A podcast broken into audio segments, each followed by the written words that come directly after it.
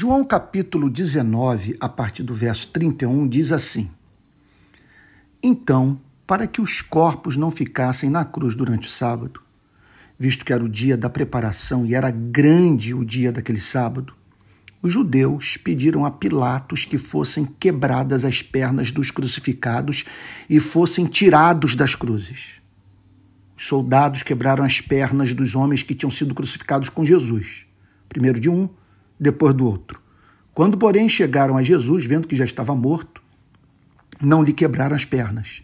Mas um dos soldados lhe abriu o lado com uma lança, e logo saiu sangue e água. Vamos aos pontos. Primeiro, a liderança religiosa daquele tempo fez lobby com Pilatos. Qual foi a pauta? Olha o absurdo. Olha o que, que a religião pode fazer com você e comigo. Pedir que os soldados quebrassem as pernas dos três condenados à morte. Religião pode terminar nisso.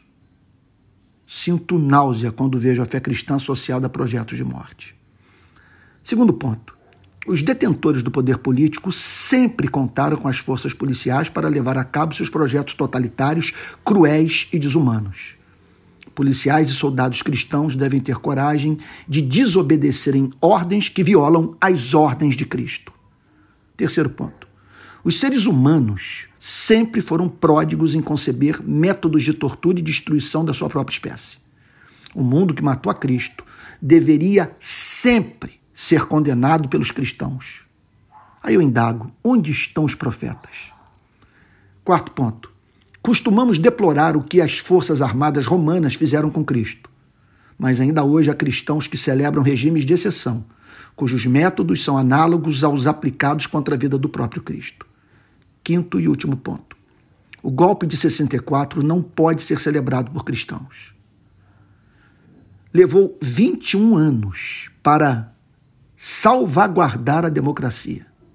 Quer dizer, 21 anos sem democracia para proteger a democracia. Prendeu, torturou, deportou, expropriou, matou em nome do combate ao comunismo.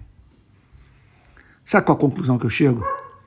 Que os 350 anos de escravidão, os diversos períodos em que o Brasil viveu sob regimes ditatoriais, o déficit no processo civilizatório da cultura brasileira são as causas de o golpe de 64 ser ainda hoje celebrado por muitos do nosso país, inclusive crentes.